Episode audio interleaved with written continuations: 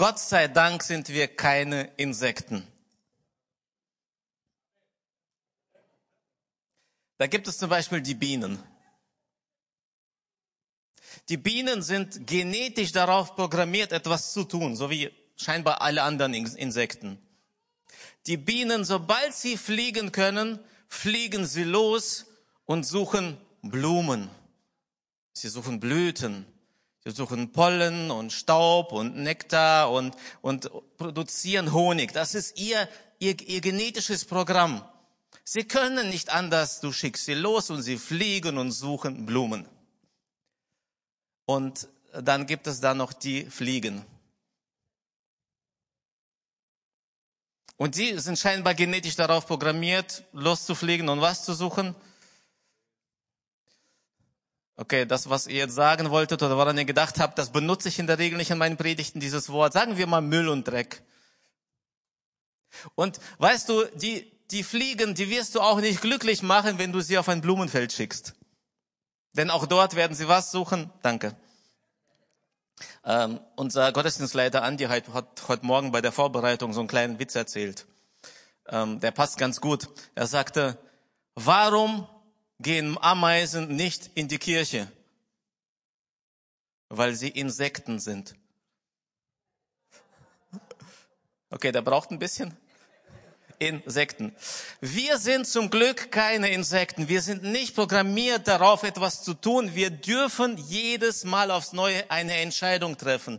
Wir dürfen Dinge tun, bewusst. Wir können Dinge lassen und wir können neue Dinge angehen. Sprich, wir können uns verändern. Und in einigen Bereichen unseres Lebens müssen wir uns verändern. Es gibt verschiedene Auslöser, die uns das bewusst machen, dass wir etwas in unserem Leben verändern müssen. Es kann eine eigene Erkenntnis sein. Zum Beispiel, ich habe etwas reflektiert, mir ist etwas bewusst geworden und ähm, ja, ich möchte etwas verändern. Oder jemand aus meinem Umfeld macht mich auf etwas aufmerksam. So, das ist diese natürliche Situation. Und dann gibt es auch so übernatürliche Situationen in unserem Leben, die uns bewusst machen, dass wir etwas verändern müssen. Wenn Menschen nicht so viel mit dem Glauben am Hut haben, dann sagen sie, ja, der Wink des Schicksals. Irgendeine zufällige Begegnung, die nicht zufällig sein kann, oder eine Situation, ein Gespräch, und auf übernatürliche Weise werden sie zu etwas ermutigt, etwas zu ändern. Wir glauben, dass dieses Übernatürliche, dass diese Kraft da draußen, das Universum, dass es Gott ist. Und wir glauben, dass Gott Interesse an unserem Leben hat. Wir glauben, dass er uns kennt und er uns sieht und Gott spricht auch in unser Leben hinein und möchte uns helfen, unser Leben auszurichten. Und auch er bewirkt manchmal oder lädt uns dazu ein, uns zu verändern. Das kann durch eine Situation sein, die wir erleben, oder auch durch direktes Reden. Wir glauben, dass Gott zu uns spricht, dass wir im Gedanken etwas wahrnehmen können, oder dass er einem anderen Menschen was sagt, dass er mir dann weitergibt, oder ich sehe auf einmal ein Bild und mir wird klar, ich muss etwas ändern. Und nun gibt es zwei Möglichkeiten darauf zu reagieren.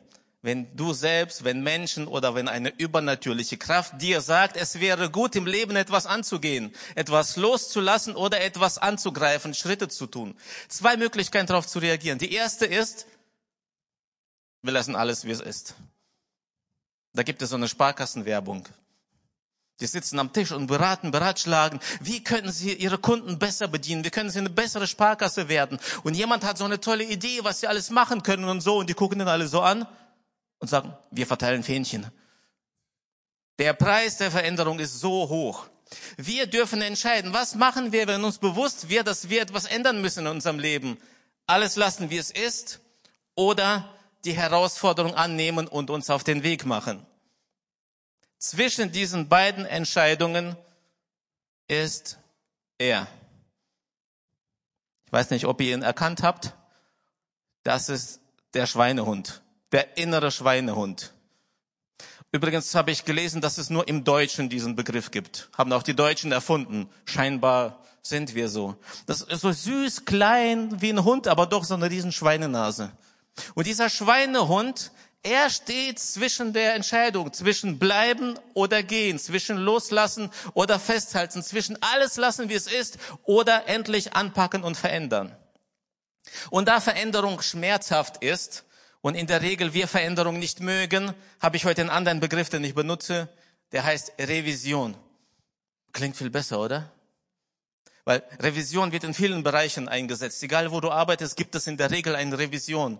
In der Medizin ist es so, eine Operation, eine Prozedur, eine Behandlung wird nochmal durchgeführt. Bei der Bank, wo ich früher gearbeitet habe, da geht es darum zu prüfen, ob das noch alles so recht ist und wichtig und richtig, ob man das gut gemacht hat. Das hat viel mit Vision zu tun. Das ist ja, Vision ist ja schön, ne? ist ja positiv. So nach vorne blicken, wozu lebe ich, was mache ich? Und Revision bedeutet, hau, hau noch mal rein, prüf das nochmal, check das nochmal. Und die Predigt heute heißt Revision deines Lebens, den inneren Schweinehund überwinden.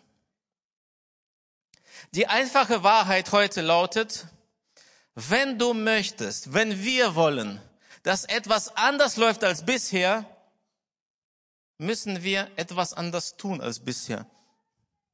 Denn zu erwarten, dass ich alles so weitermache wie bisher, aber dass sich Dinge ändern, wäre einfach töricht. Und so möchte ich euch heute ermutigen, Revisionen in eurem Leben durchzuführen. Kleine Revisionen und große Revisionen. Kleine Veränderungen und große Dinge, die regelmäßig passieren im Alltag und der ein oder andere ist heute hier, für ihn steht eine ganz große Revision an. Ich gebe euch ein Beispiel. Vor kurzem hatte ich selbst so eine kleine Revision in meinem Leben. Äh, ist jemand heute nicht mit dem Auto, sondern mit den öffentlichen Verkehrsmitteln gekommen? Sind ein paar heute da? Oh, doch so wenige, aber einige. Ist euch in den letzten zwei Wochen was aufgefallen auf dem Weg von vier Grenzen zur Gemeinde? Das letzte Stück Weg, so 200 Meter, da wo die vielen Tannenbäume wachsen. Ist euch da was aufgefallen? Der Weg ist sauber. Aha, ja. Sechs Monate lang ungefähr hat die Stadt diesen Weg vergessen. Die Stadtreinigung. Und die Bäume, die verlieren so viel Nadeln, die nicht einfach nur so vom Wind weggeweht werden. Und es wurde immer mehr, immer mehr und immer dreckiger. Und ich fahre mit den öffentlichen Verkehrsmitteln zur Arbeit, also bin fast ein Grüner. Und morgens laufe ich jeden Morgen diesen Weg und zunehmend wird das für mich richtig nervig, weil der Weg dreckig ist, weil meine Schuhe dreckig werden. Und es wird nicht besser und die Stadtreinigung kommt nicht in die Gänge und sie machen das nicht. Und das erste, was ich tue, wenn ich im Büro ankomme, ist meine Schuhe sauber machen. Übrigens, nach zwei Gottesdiensten hier im Saal sehen wir auch, wer mit den öffentlichen Verkehrsmitteln unterwegs ist. Weil man dieses, diesen Dreck da reinschleppt. Und ich habe mich aufgeregt, jeden Morgen. Und nicht nur ich. Einmal war Nicole Michael besuchen. Nicole ist die Frau unseres äh, Theologiestudenten. Sie kam, es hat geregnet und sie hatte weiße Schuhe an. Und sie lief diesen Weg entlang und ich, ich schaute ihre Schuhe an und ich bekam Mitleid und ich sagte, so, Albert, stopp. Was würde es dich kosten, diesen Weg sauber zu machen? Komm, investier das, drei Stunden. Es war echt viel Dreck dort. Ich habe mich entschieden, egal, ich mache das. Ich werde ich habe irgendwann einen freien Tag und ich mache mich auf den Weg und ich mache das. Und dann passierte Folgendes. Nichts. Denn es meldete sich Schweinehundi. Sagt Albert, das ist überhaupt nicht dein Job. Hunderte Menschen laufen da und regen sich auch auf. Warum sollst du das tun? Das ist die Aufgabe der Stadt. Sie sollen das machen. Das kannst du doch nicht machen. Vier Wochen lang hat mich dieses Schweinchen, Hündchen, davon abgehalten. Vier Wochen lang habe ich mich weiter aufgeregt, Schuh sauber gemacht und ich wette, wenn ich all die Minuten zusammenzähle, die ich investiert habe, waren es mehr, als was ich gebraucht habe, um den Weg sauber zu machen. Okay, lange Rede, kurzer Sinn. An meinem freien Tag kam ich hierher, schnappte mir einen Besen, eine Schaufel, einen Karren und habe angefangen, den Weg hier sauber zu machen. Unser Hausmeister Edmund hat das gesehen, kam mir zu Hilfe und wir haben tatsächlich nach drei Stunden diesen Weg von diesen Nadeln befreit. Sechsmal sind wir zum Wertstoffhof gefahren, haben diesen ganzen Dreck weggebracht und jetzt fühle ich mich gut, weil ich auf einem sauberen Weg laufe und viele Menschen auch und einige von euch. Was hat es mich gekostet? Erst dachte ich, das waren drei Stunden. Und dann habe ich aber gesagt, nein, nicht das war der teuerste Preis, nicht das war die wichtigste Entscheidung, sondern der da. Ihn zu überwinden und zu sagen, jetzt reicht es. Ich will mich nicht mehr aufregen. Ich will nicht mehr meine Schuhe dreckig machen. Und das ist für mich ein Bild dafür, dass ich in meinem Leben immer wieder kleine Revisionen vollziehe, um nicht im Dreck stecken zu bleiben. Oh, das ist jetzt ein bisschen tiefer gedacht. Weil sich Dinge anhäufen in meinem Leben, manchmal unscheinbar, und sie wollen mich einnehmen, sie wollen das festhalten. Sie wollen mich daran hindern, gut zu sein, glücklich zu sein, zufrieden zu sein und mich auf die Dinge zu konzentrieren, die eigentlich zählen. Ich möchte dich heute dazu einladen, viele kleine Revisionen deines Lebens durchzuführen. Und einige hier sind heute da, die eine große Revision brauchen. Und hier, um das bildhaft darzustellen, warum es so wichtig ist und wie dein Leben weiter verlaufen wird, je nachdem, wie du dich entscheidest, habe ich zwei Geschichten heute mitgebracht aus der Bibel. Eine Geschichte aus dem Alten Testament und eine Geschichte aus dem Neuen Testament. Die aus dem Alten Testament ist ziemlich bekannt, aber hört euch die jetzt von dieser Seite an, unter, unter diesem äh, Blickwinkel. 1. Mose 12, 1 bis 3, da heißt es, und der Herr sagte zu Abraham, geh fort aus deinem Land. Verlass deine Heimat und deine Verwandtschaft und zieh in das Land, das ich dir zeigen werde. Ich werde dich zum Stammvater eines großen Volkes machen und dir viel Gutes tun. Dein Name wird überall berühmt sein und durch dich werden auch andere Menschen am Segen teilhaben. Wer dir Gutes wünscht, den werde ich segnen. Wer dir Böses wünscht, der werde ich fluchen. Und alle Völker der Erde sollen durch dich gesegnet werden. Wow. Und Abraham gehorchte und machte sich auf den Weg. Schaut mal, jetzt kommen wir an so einen Punkt, wo nicht ein Mensch etwas versteht, nicht einem Mensch wird etwas bewusst, sondern Gott spricht in dein Leben hinein und ruft dich zu einer Revision auf. Abraham hatte ein gutes Leben. Er war vermögend. Er hatte Frau, er hatte Mitarbeiter, er hatte seine Familie, er lebte gut in dem Clan, wo er war, ganz viel Verwandtschaft und so. Und nun sagt Gott, verlass diesen Ort und geh in ein neues Land, neue Kultur, neue Sprache, neue Umgebung, alles neu, begib dich dahin. Ich wette, dass er sich bei Abraham gemeldet hat. Sagte Abraham, spinnst du? Das kannst du doch nicht machen. Du hast hier alles. Warum solltest du dahin gehen? Und nun kommen wir an den Punkt, warum du dich heute dafür entscheiden solltest, dem Ruf Gottes zu folgen. Ich glaube nicht, dass Gott dich einfach so irgendwo hinruft oder dir einfach so bewusst ist, du weißt ganz genau, was ansteht und du musst diesen Weg tun. Du weißt nicht warum. Ich glaube, dass Gott immer eine Vision zeigt. Eine Revision ist möglich, wenn es eine Vision gibt. Und Gott zeigte Abraham, was passieren wird, wenn er diesen Weg geht. Er sagt, dein Name wird überall berühmt sein. Du wirst ein Stammvater werden, also der Vater eines Volkes, und durch dich sollen alle Menschen gesegnet werden. Wow, was für eine Aussicht. Und ich glaube, das war das, was Abraham motiviert hat. Das war das, was ihn angetrieben hat. Das war das, was ihm Mut gemacht hat, diesen Weg zu gehen. Der Schmerz der Veränderung war es wert, weil er ein Bild hatte, wohin er geht was auf ihn wartet. Der Schmerz der Veränderung, vor zwei Wochen war das nämlich bei mir, verfolgte mich dann auch noch zwei, drei Tage nach dem Kehren. Muskelkater, Rückenschmerzen. Aber das war nicht annähernd der Schmerz, den Abraham investiert, den Abraham ertragen musste. Er hat es getan, er ließ sich rufen, er hat alles hinter sich gelassen und hat diesen Schritt getan. Und wir wissen, was das zur Folge hatte. Abraham wurde wirklich der Stammvater des Volkes Israel. Und einer seiner Nachkommen war niemand Geringeres als Jesus Christus, der Sohn Gottes, der Retter der Welt. Und wer kann das von sich behaupten? In meiner Stammlinie. Aufgrund dessen, was ich getan habe, wegen dem Schritt, den ich gegangen bin, wurden so viele Menschen gesegnet.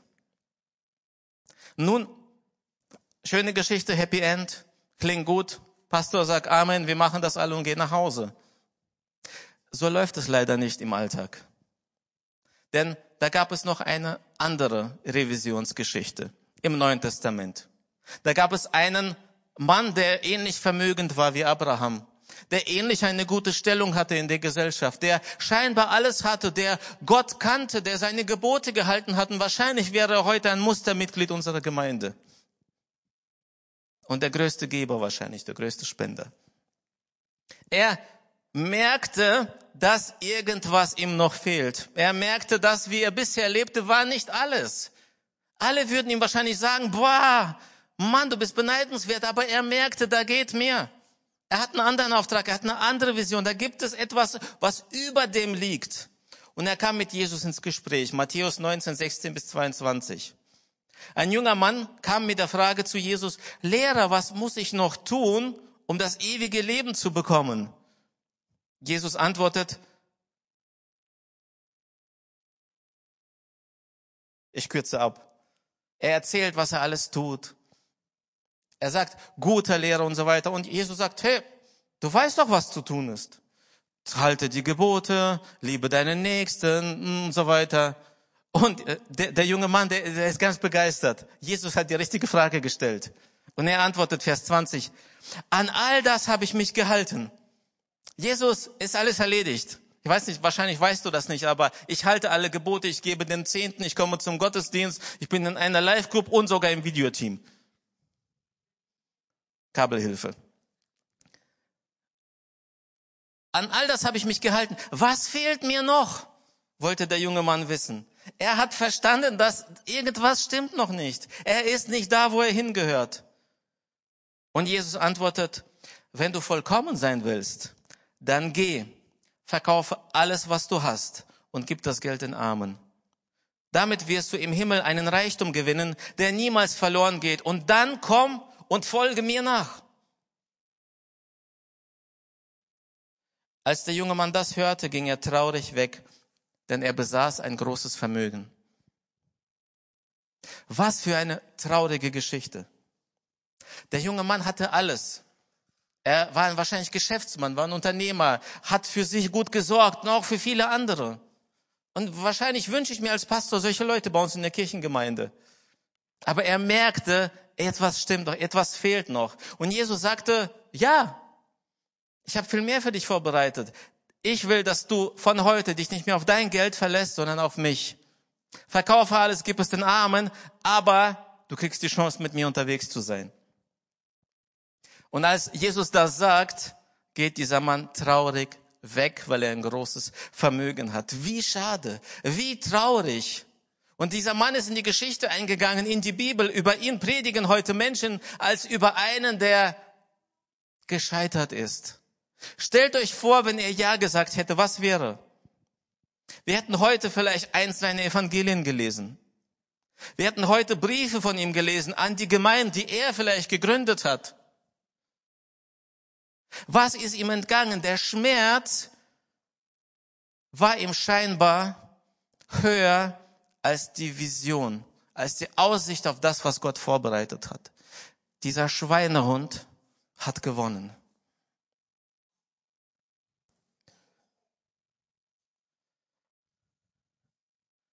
Möchte dich heute fragen, wo du stehst. Hast du auch den Eindruck, dass etwas fehlt? Oder bist du sogar einen Schritt weiter und du weißt ganz genau, was fehlt? Du weißt, was zu tun ist. Du weißt, wo du bist, du weißt, wo du stehst und du, du, die ist klar, welche Schritte du gehen musst, aber dieser innere Schweinehund, er hält dich fest und irgendwie schaffst du es nicht, ihn zu überwinden. Ich möchte dir heute Mut machen, eine Revision deines Lebens durchzuführen. Hab Mut, zur Revision. Und wenn du dich heute mit mir gemeinsam entscheidest, ich werde später eine Einladung aussprechen, diesen Schritt in deinem Leben zu gehen, dann möchte ich dir zwei Dinge ans Herz legen. Zwei Dinge, die das begleiten sollen. Zwei Dinge, die so wichtig sind, die wir beachten müssen, damit Revision gelingt. Hab Mut zur Revision. Erstens, wenn du diesen Weg gehst, Revision braucht Zeit. Veränderung braucht Zeit. Veränderung dauert. Also, ich weiß nicht, wie es dir geht. Am liebsten wünsche ich mir, in fünf Minuten drei Kilo abzunehmen. Oder ich gehe einmal joggen, zwei Kilo runter. Am liebsten wünsche ich mir so eine Maschine, so ein Gerät, ich setze mich rein und es trainiert mich selbst. Und ich krieg dicke Oberarme, einen schmalen Bauch. Am liebsten wünsche ich mir, dass wenn ich Eheprobleme habe, dass in einem Gespräch alles geregelt ist und meine Ehe ist gerettet. Unsere Gesellschaft ist so. Wir feiern schnelle Aufstiege, schnelle Erfolge. Wir feiern die Newcomer des Jahres. Die Rising Stars, die Shooting Stars. Wow, das ist das, was bei uns in der Gesellschaft zählt. Ganz schnell, ganz hoch aufsteigen, ganz schnell, ganz viel gewinnen, ganz schnell, ganz berühmt werden. Nummer eins bei TikTok. Aber Veränderung, die dauerhaft ist, Revision braucht Zeit. Es geht nicht so schnell. Und das Problem ist, weil diese Gesellschaft diese Vorbilder gibt, weil wir glauben, von 0 auf 100 gehen zu müssen und dann merken wir, dass das nicht funktioniert, zu welchem Schluss kommen wir? Veränderung ist nicht möglich. Ganz ehrlich, wie viel Prozent der Menschen schafft diesen Aufstieg? Von 0 auf 100 schnell berühmt zu werden. 0,0000x. Und die alle, und die meisten anderen scheitern und zerbrechen in der Regel. Deshalb möchte ich dir heute Mut machen. Veränderung braucht Zeit. Bitte geh diesen Weg, fang diesen Weg an. Und das wünsche ich mir übrigens auch für uns als Elim Hannover. Dass wir kleine Schritte gehen, aber unaufhaltsam. Dass wir wie ein Panzer vorwärts rollen mir geht's nicht darum, Ferrari zu sein. Ich möchte, dass wir als Kirche immer mehr und immer mehr und immer mehr Menschen erreichen, die Jesus kennenlernen, deren Leben verändert wird. Und die nicht mehr nach hinten blicken, sondern nach vorne. Die verstanden haben, das ist mein Leben. Das will ich. Schaut mal, Jesus hat das Gleiche gemacht. Als er die Welt verändern wollte, hat er keinen Crashkurs gemacht. Kein Masterprogramm für Kurzentschlossene, wie man schnell die Welt verändert. Er hat zwölf Männer ausgesucht und hat mit ihnen etwa drei Jahre lang zusammengelebt. Also auf freundschaftlicher Basis. Er war zusammen unterwegs mit ihnen. Sie sollten ihm nahe sein. Sie sollten schauen, wie ist er denn so drauf? Was macht er? Wie redet er? Vor allem sollten sie das miteinander haben. Ganz viel Zeit. Ich wünsche dir, wenn du dich heute dafür entscheidest, wenn du spürst, dass Gott dich ruft, Schritte in deinem Leben zu tun, dass du vor allem das hast und dir das lässt. Zeit. Und dann gibt es noch die zweite Sache, die dabei so wichtig ist. Die zweite Sache, die notwendig ist, damit Veränderung funktioniert, damit Revision zu einer Vision wird. Nämlich, du brauchst ein passendes Umfeld. Und ich weiß, schon jetzt bist du angesprochen. Der ein oder andere weiß jetzt ganz genau, dass das Umfeld, in dem er ist, ihm nicht gut tut. Dass er dieses Umfeld verändern muss, dass er es verlassen muss. Ich glaube, das ist der größte Hebel für Veränderung. Wenn du dein Umwelt veränderst.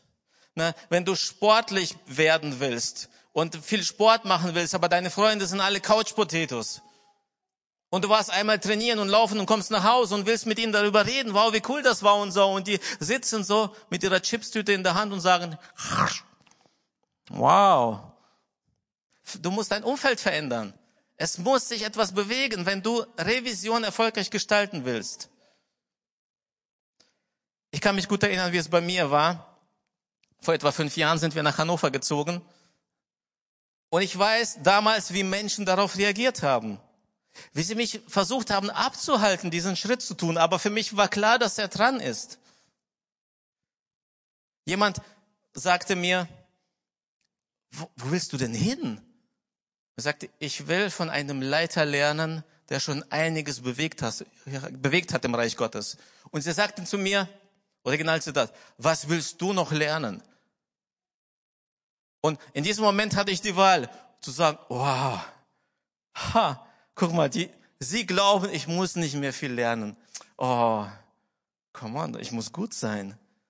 Wow, dann bleibe ich doch hier. Ah, guck mal, da habe ich Anerkennung da. Ne?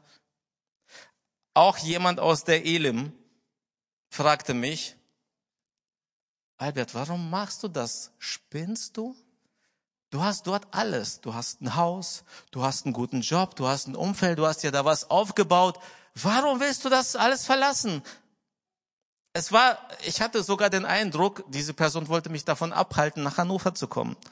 Aber ich habe auch zu ihr gesagt, ich möchte hier von einem Mann lernen und hierzu hat mir Gott einen klaren Auftrag gegeben. Ich hatte eine Begegnung mit Johannes, dem Pastor, dem Präses des Bundes. Die war nicht schön, ich habe schon mal davon erzählt. Es war nicht gut, aber Gott sagte mir ganz klar, und das ist der Mann, von dem wirst du lernen. Deshalb gab es für mich gar nicht viel zu überlegen. Der Schweinehund hatte keine Chance. Mir ging's gut, ich hatte alles. Aber der Schweinehund hatte keine Chance, weil die Vision klar war. Und ich glaube, diese Zeit mit diesem Mann, das Umfeld, natürlich Hannover, neue Aufgabe, eine andere Verantwortung, aber vor allem die Zeit mit Johannes ist das, was mich in den letzten fünf Jahren am meisten geprägt und verändert hat. Dieses ständige Treffen mit ihm, immer wieder darüber reden, was passiert, was läuft, dieses laute Denken, dieses ständige Reflektieren und es ihm erlauben, in mein Leben hineinzusprechen. Das hat mich am meisten geprägt, das hat mich am meisten verändert. Und ich weiß, wie schmerzhaft das am Anfang war. Wie mich diese Fragen ständig genervt haben. Albert, was macht das jetzt mit dir? Gar nichts. Albert, wie geht es dir damit? Ganz normal. Albert, was fühlst du? Ich fühle gar nichts. Sagt er, du hast keinen Zugang zu deiner inneren Welt. Na klar spürst du was, na klar fühlst du was. Geh dem auf, auf den Grund, geh weiter. Und ich bin heute so dankbar. Und leider in den letzten äh, Monaten ist Johannes nicht mehr so oft da. Ja, ihr wisst ja, wir sind gerade dabei, uns zu verändern. Johannes geht auf seine Rente zu. Wir haben schon hier ziemlich alles klar Schiff gemacht und Johannes kommt immer seltener und ich versuche ihn immer, ich versuche Möglichkeiten zu finden, ihn ins Büro zu kriegen. Weil wenn wir miteinander telefonieren oder zoomen, ist das vielleicht eine Stunde, eineinhalb. Aber wenn er herkommt, habe ich drei Stunden mit ihm. Und dann reden wir und dann merke ich, wie dieses Umfeld, wie seine Nähe für mich das Richtige ist und wie sie mich verändert. Sie prägt mich. In der Bibel gibt es einen Bibelvers, der zeigt, was passiert, wenn du das Umfeld veränderst. In 2. Korinther 3,18 heißt es, wir alle aber stehen mit unverhülltem Gesicht vor Gott und spiegeln seine Herrlichkeit. Der Herr verändert uns durch seinen Geist, damit wir ihn immer ähnlicher werden und immer mehr Anteil an seiner Herrlichkeit bekommen. Das bedeutet, je mehr Zeit ich mit Jesus verbringe, desto mehr verändert er mich. Und mit unverhülltem Angesicht bedeutet wie face to face, ganz nah bei ihm sein. Und wenn ich in seine Nähe bin, verändert er mich. Und als ich das gelesen habe, habe ich verstanden, was mit mir passiert, wenn ich in der Nähe von Johannes bin möchte dir heute Mut machen. Wenn du Schritte gehen möchtest in deinem Leben, wenn dir klar ist, dass eine Revision dran ist, dass du dein Umfeld veränderst, dass du dich mit Menschen umgibst, dass du von Menschen weggehst, die dich aufhalten und dich mit Menschen umgibst, die das begünstigen. Ich würde gerne jetzt euch eine persönliche Zeit anbieten. Eine Zeit des Gebets, des Nachdenkens, des Überlegens. Und ich möchte gerne, bevor wir das tun, für einige Menschen beten, die mir Gott aufs Herz gelegt hat. Wenn ihr das möchtet, ich würde gerne an ein paar Menschen diesen Schweinehund verteilen. An ein paar. Ich habe gebetet, habe gefragt, Gott, wer ist das? Wer ist dran? Wie geht es Ihnen gerade? Und wenn du möchtest, ich werde dich einladen, zieh einfach deine Maske an und komm nach vorne. Ich glaube, du sitzt jetzt da und du weißt ganz genau, dass du dran bist. Du weißt, dass Gott das tun möchte in deinem Leben. Du weißt, dass es dran ist, diesen Schweinehund zu überwinden und Schritte zu gehen. Ich würde gerne zuerst für Benita beten. Benita, wenn du möchtest, zieh deine Maske auf. Kommt gerne nach vorne und ich lade euch ein, einfach mitzubeten.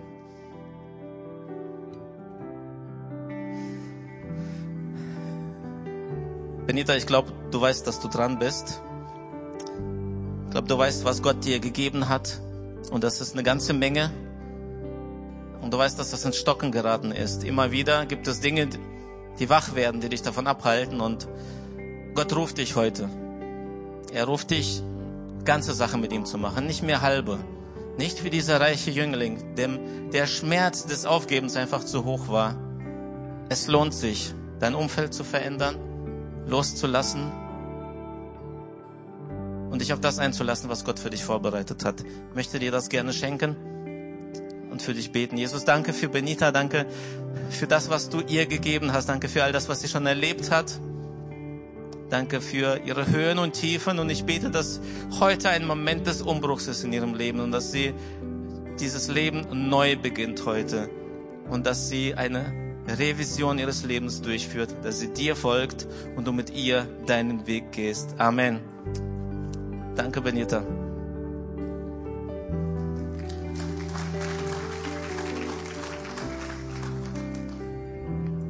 Tobi? Ja. Willst du, Tobi? Ja. Ich möchte keine Familiennamen nennen, weil ich weiß, wir sind im Stream. Tobi, bei dir läuft es ein bisschen anders. Äh, es gibt nicht so viele Menschen, die dir was zutrauen. Und dein Leben läuft auch so, irgendwie ist alles okay. Ja, du hast einen guten Job, dir geht's gut, es ist irgendwie alles in Ordnung. Äh, aber Gott möchte dir heute sagen, da ist so viel mehr in dir. Und ähm, Gott sehnt sich danach, das zu sehen, wie das aufblüht, wie das richtig aus dir rauskommt. Du musst nicht immer sagen, ich bin halt so. Es ist halt so. Du hast deine Erfahrungen gemacht, aber das, was in dir ist, was Gott dir gegeben hat, ist so viel größer. Das ist unfassbar mehr.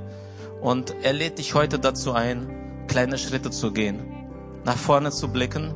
Dein Leben hat einen guten Sinn. Und äh, das, was du tun wirst, soll noch viele Generationen prägen. Und er steht dazwischen, dieser Schweinehund. Hab Mut, diesen Schritt zu gehen. Ich möchte ihn dir schenken, für dich beten. Danke, Herr, für Tobi.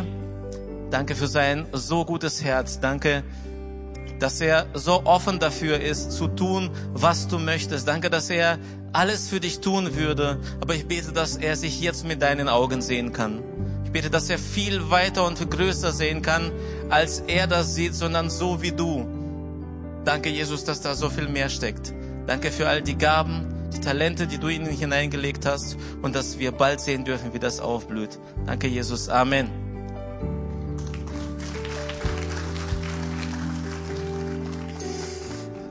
Und der letzte ist nicht ein Mann, sondern ein Paar. Lukas und Emily. Wollt ihr nach vorne kommen?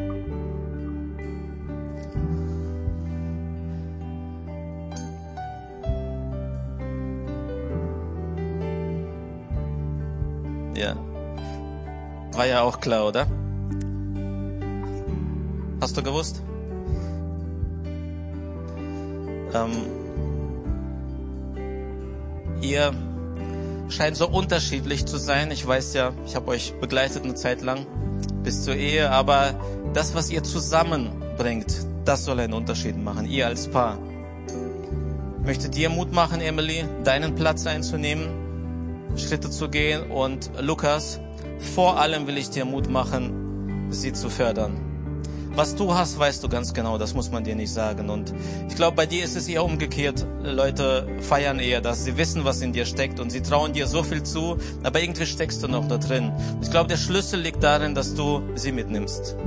Dass ihr gemeinsam euch auf den Weg macht und dass Gott diesen gemeinsamen Auftrag in eurem Leben einfach zum Erfolg bringt. Und ihr werdet das bald sehen, wenn ihr euch aufmacht. Ich würde diesen Schweinehund, der soll euch daran erinnern.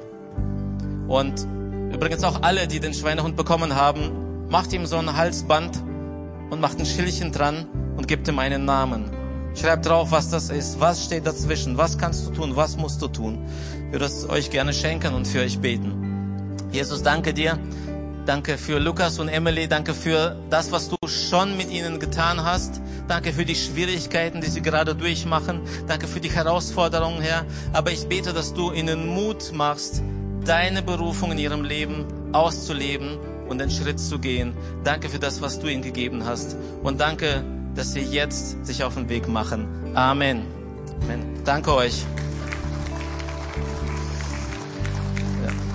Und jetzt ist dein Moment. Ich habe keine Schweinehunde mehr. Aber wenn du möchtest, wenn du sagst, heute ist mein Tag, ich habe mich heute entschieden, ich will eine Revision meines Lebens tun, dann melde dich gerne danach bei mir. Ich besorge dir so einen. Okay? Erzähl mir deine Geschichte. Du kannst mir gerne schreiben. Wir können uns treffen unter der Woche. Komm vorbei. Ich würde dich so gerne dabei begleiten. Ich wünsche, ich träume davon, dass wir eine Gemeinde sind, die dafür bekannt ist, dass Menschen Schritte gehen, dass Menschen sich verändern können. Wir sind doch keine Insekten. Und wenn, wenn du jetzt sagst, okay, das hört sich irgendwie alles gut an und interessant und so, aber ich glaube nicht, dass ich die Kraft dazu habe. Äh, weißt du, warum wir daran glauben? Weil wir das nicht aus unserer Kraft tun müssen. Weil Jesus an unserer Seite ist und weil Jesus stark in uns ist. Weil er der ist, der das Gelingen gibt, weil er der ist, der die Kraft, die Energie gibt und weil wir mit ihm das schaffen können. Wir sind nicht besser als andere. Und deshalb ist mein größtes Anliegen, wenn du heute da bist und du sagst, ich will mein Leben anpacken, aber du kennst Jesus noch nicht oder du hast dich noch nicht für ein Leben mit ihm entschieden, dann würde ich so gerne für dich beten und mit dir zusammen. Und wenn du heute da bist, dann würde ich gerne einfach kurz deine Hand sehen. Gib mir einfach ein kurzes Handzeichen und dann bete ich gerne für dich. Bist du heute da und möchtest dich für ein Leben mit Jesus entscheiden? Dann lass mich einfach kurz deine Hand sehen und wir beten gerne gemeinsam. Bist du da? Dann zeig mir gerne deine Hand. Ist jemand da? Danke. Du hast den Schweinehund überwunden. Ist noch jemand da? Will sich noch jemand heute für ein Leben mit Jesus entscheiden? Ein Leben, in dem es möglich ist, diese Schweinehunde zu überwinden, Dinge loszulassen, loszugehen. Ist noch jemand da? Ich würde so gerne beten. Danke. Danke. Ist noch jemand da? Dankeschön. Dann lasst uns gerne gemeinsam beten. Okay? Danke, Jesus, dass du gerufen hast. Danke, dass Leben nicht so bleiben muss, wie es ist. Danke, dass Veränderung möglich ist. Danke, dass wir keine Insekten sind. Danke, dass wir nicht programmiert sind und nichts dafür können, sondern dass wir entscheiden dürfen und müssen und wollen. Und danke für all die Menschen, die sich gerade gemeldet haben. Herr, die, die dich zum ersten Mal in ihrem Leben aufgenommen haben, die zum ersten Mal Ja zu dir sagen. Herr, ich bete, dass sie dich jetzt erleben, dass sie dir begegnen, dass sie wahrnehmen, wie du gerade bei ihnen bist, wie du sie umarmst, wie du sie drückst, wie du sie aufhebst.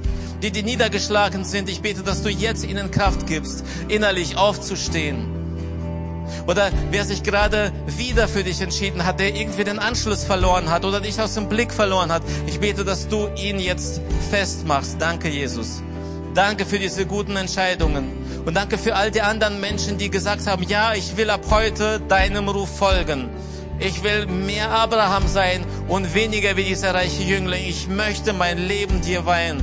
Danke dir, Jesus. Danke, dass wir das in unserer Gemeinde leben dürfen, unterstützen dürfen, dass wir gemeinsam unterwegs sind. Amen. Amen.